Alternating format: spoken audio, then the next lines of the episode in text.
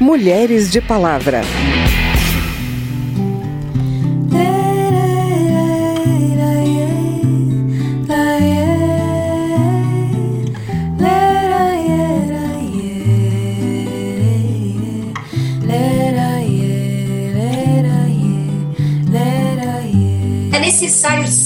Uma tipificação muito clara, muito expressa do crime de alienação parental, para que a gente não tenha que fazer exercícios e interpretações hermenêuticas e jurídicas. É muito fácil defensores da lei falarem que somos mentirosas. Mas a partir do momento que a gente começar a quebrar esse segredo de justiça, eles vão ver, todos vão ver quem é mentiroso. Pelos traços desse filho dá pra ler a minha história. Um sofrer que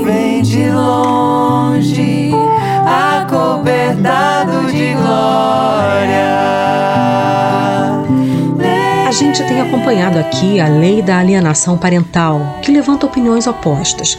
Um projeto pretende revogar a norma e tem o apoio de grupos de mães. Elas denunciam que, a partir da criação da lei em 2010, mulheres que lutam para livrar seus filhos de abuso sexual têm perdido a guarda na justiça para quem seria o próprio abusador, o pai da criança. Por outro lado, há quem defenda não só a manutenção da lei, como até a criminalização dos atos de alienação parental. A gente aprofunda ainda mais esse tema no programa de hoje.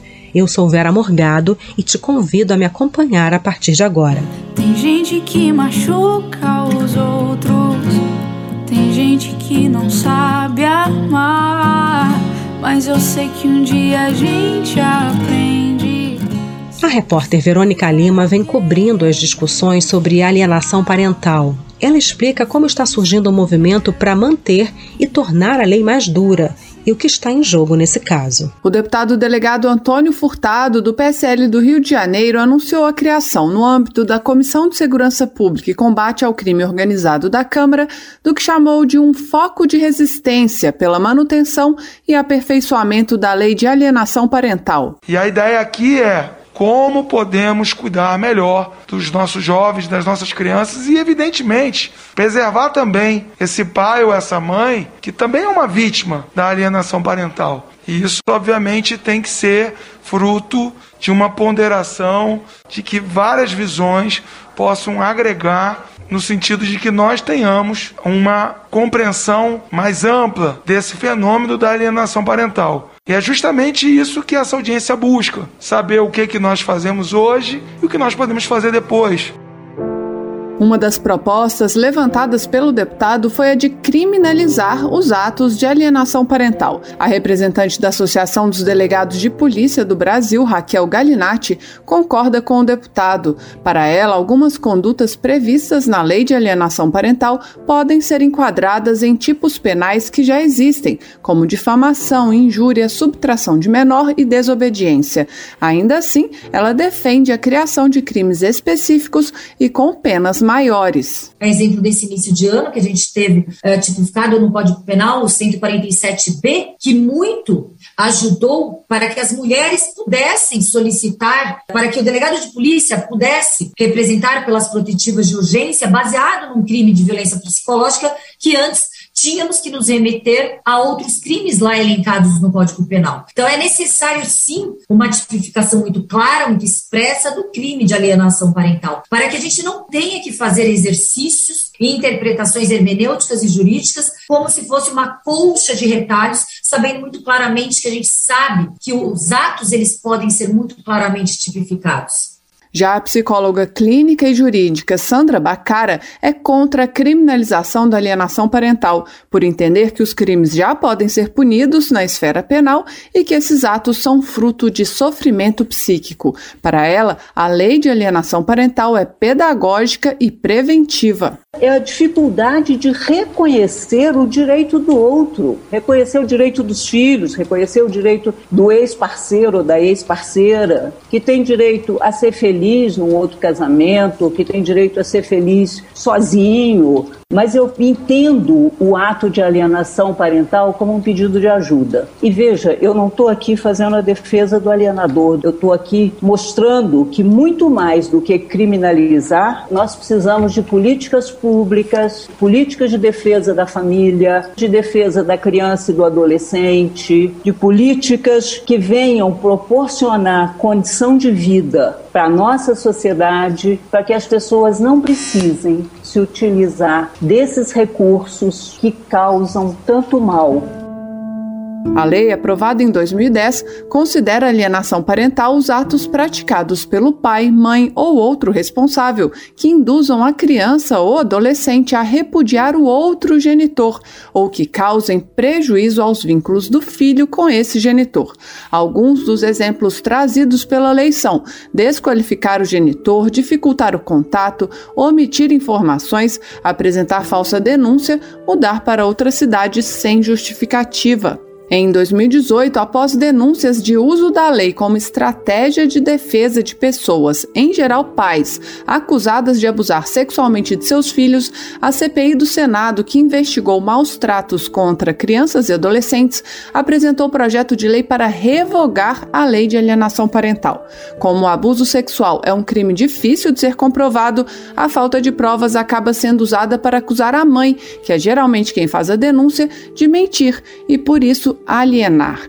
Esse é o principal argumento que grupos de mães que perderam a guarda de seus filhos em processos de alienação parental apresentam para revogar a lei. Durante a audiência na Comissão de Segurança Pública, foram ouvidos especialistas das áreas de psicologia, direito e polícia, além de representantes de organizações da sociedade civil que defendem direitos de crianças e adolescentes. Todos apresentaram argumentos e estudos para embasar sua defesa à lei de alienação parental, como os que identificam falsas denúncias, falsos testemunhos de crianças e consequências negativas da alienação parental para o desenvolvimento da criança. Não foram ouvidos profissionais contrários contrários à lei. Houve acusações contra os grupos de mães que pedem a revogação da lei de espalhar mentiras sobre o tema.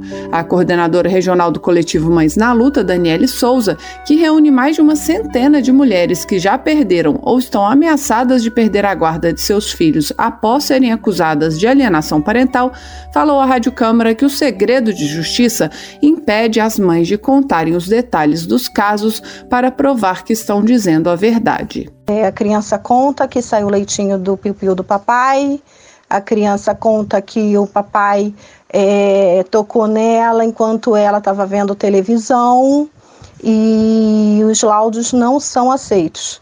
A, imediatamente a mãe é acusada de alienação parental, a mãe é punida, tá? É muito fácil defensores da lei falarem que somos mentirosas. Mas a partir do momento que a gente começar a quebrar esse segredo de justiça, eles vão ver, todos vão ver quem é mentiroso. A criança fica na mão do pai abusador. A criança é retirada à força policial da mãe aos gritos e nunca mais vê essa mãe. Escuridão já vi pior, de gente sã. Espera que o sol já vem. Ao analisar o pedido de revogação da lei, a senadora Leila Barros propôs em 2020 a manutenção da norma, mas com alterações. Nova proposta pedindo o fim da lei foi apresentada pela deputada Iracema Portela, do PP do Piauí, em 2019. Segundo a deputada, o conceito de alienação parental não é reconhecido pela comunidade científica e diversas entidades internacionais de saúde mental já se manifestaram contra essa teoria. Ainda, segundo a parlamentar, especialistas das áreas jurídica e científica também denunciam o uso da norma para favorecer a convivência de crianças com pais abusadores em detrimento do convívio com a mãe. Em fevereiro de 2021, o Conselho Nacional de Justiça publicou um documento em que afirma que a alegação de alienação parental tem sido estratégia bastante utilizada por parte de homens que cometeram agressões e abusos contra suas ex-companheiras e filhos, para enfraquecer denúncias de violências e buscar a reaproximação ou até a guarda unilateral da criança ou do adolescente. Da Rádio Câmara de Brasília, Verônica Lima.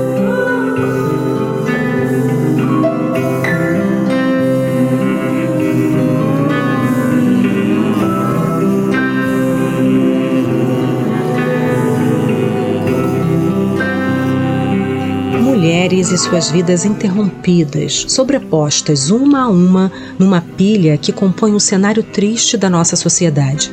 Essa imagem forte vem à cabeça ao ler o título do livro, nossa dica de leitura, o premiado Mulheres Empilhadas.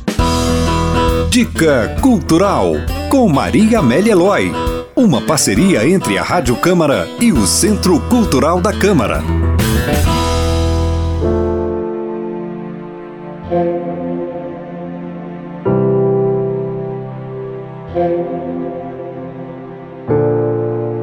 A primeira coisa que se aprende quando se mergulha no mundo da matança de mulheres é que a rua escura, o beco ermo, o bairro suspeito não são os locais verdadeiramente perigosos para nós.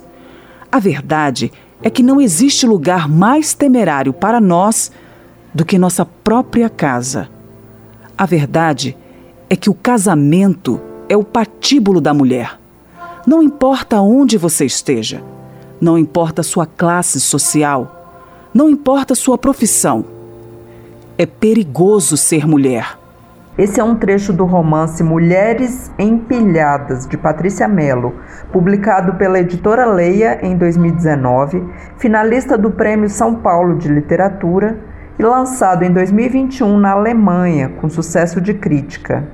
O livro conta a história ficcional de uma advogada que, para fugir de uma relação abusiva em São Paulo, aceita participar no Acre de um projeto de mapeamento da violência sofrida pelas mulheres no Brasil. No programa Encontro com a Autora, transmitido pelo canal da Câmara dos Deputados no YouTube, a romancista Patrícia Mello, que é brasileira, mas mora atualmente na Suíça, falou sobre os desafios na criação de mulheres empilhadas. Eu me dei conta de que a, a temática mais urgente era a questão do feminicídio, porque os nossos números eram e são alarmantes. E eu achei que era um desafio interessante, era não só em termos é, de conteúdo, mas também estéticos, né? Como contar essa história de uma maneira que as pessoas é, queiram ler, porque esse é um assunto é, mergulhado em tabu. As pessoas têm uma certa resistência em abordar a questão do feminicídio. De acordo com a autora, não só as mulheres, mas toda a sociedade deve participar do debate sobre a violência contra a mulher. Os homens tendem a achar que a questão é, da violência doméstica, da violência contra a mulher, é um assunto de mulheres. Né? É, eles não se sentem é, motivados a participar desse debate. Nós precisamos que vocês, homens, entrem nessa luta, que vocês, sabe, é, lutem com a gente. E é importante que o homem entre nesse debate de forma a, a, a, nos, a nos ajudar a combater essa, essa epidemia, né, a estancar essa epidemia e a divulgar. E há muito tabu é, em relação a esse tema. Né? É importante que toda a sociedade participe desse debate. O livro mescla uma narrativa mais pesada e próxima da realidade com trechos oníricos e até divertidos, inspirados em lendas da tribo das Icamiabas, guerreiras amazônicas que lutam contra homens opressores. São mulheres que são mortas pelos namorados, pelos maridos, pelos noivos, né? enfim, por pessoas é, é, em quais elas confiavam, né, as vítimas confiavam nesses homens, e de repente é, é, é, era uma possibilidade ali de eu trabalhar esse, essa vingança num plano onírico.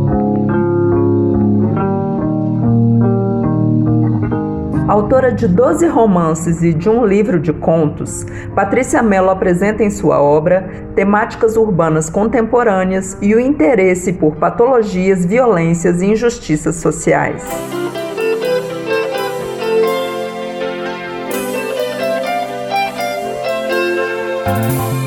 E esse foi o Mulheres de Palavra, que teve a produção de Cristiane Baker, reportagem Verônica Lima e Maria Amélia Loy, trabalhos técnicos de Newton Gomes.